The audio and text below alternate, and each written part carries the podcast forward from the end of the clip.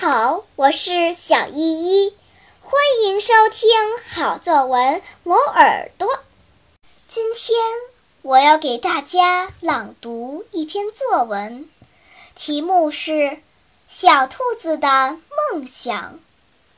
一个寒冷的冬夜，兔子一家围坐在火炉边吃晚饭。兔爸爸看着窗外的雪花。若有所思地问：“孩子们，谁能告诉我你的梦想？”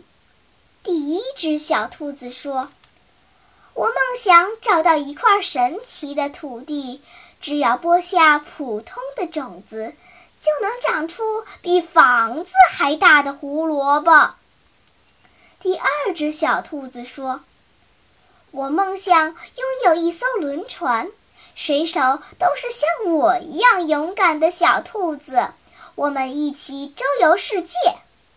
第三只小兔子说：“我梦想登上宇宙飞船，到月宫中寻找神奇的玉兔，跟它成为最好的朋友。”第四只小兔子说：“我梦想成为一名音乐家，在美丽的星空下弹奏动听的乐曲。”所有的动物都会成为我的听众。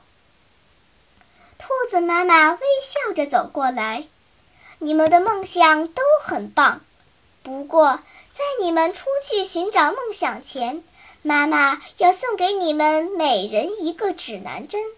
无论你们走多远，它都能给你们指出家的方向。说完。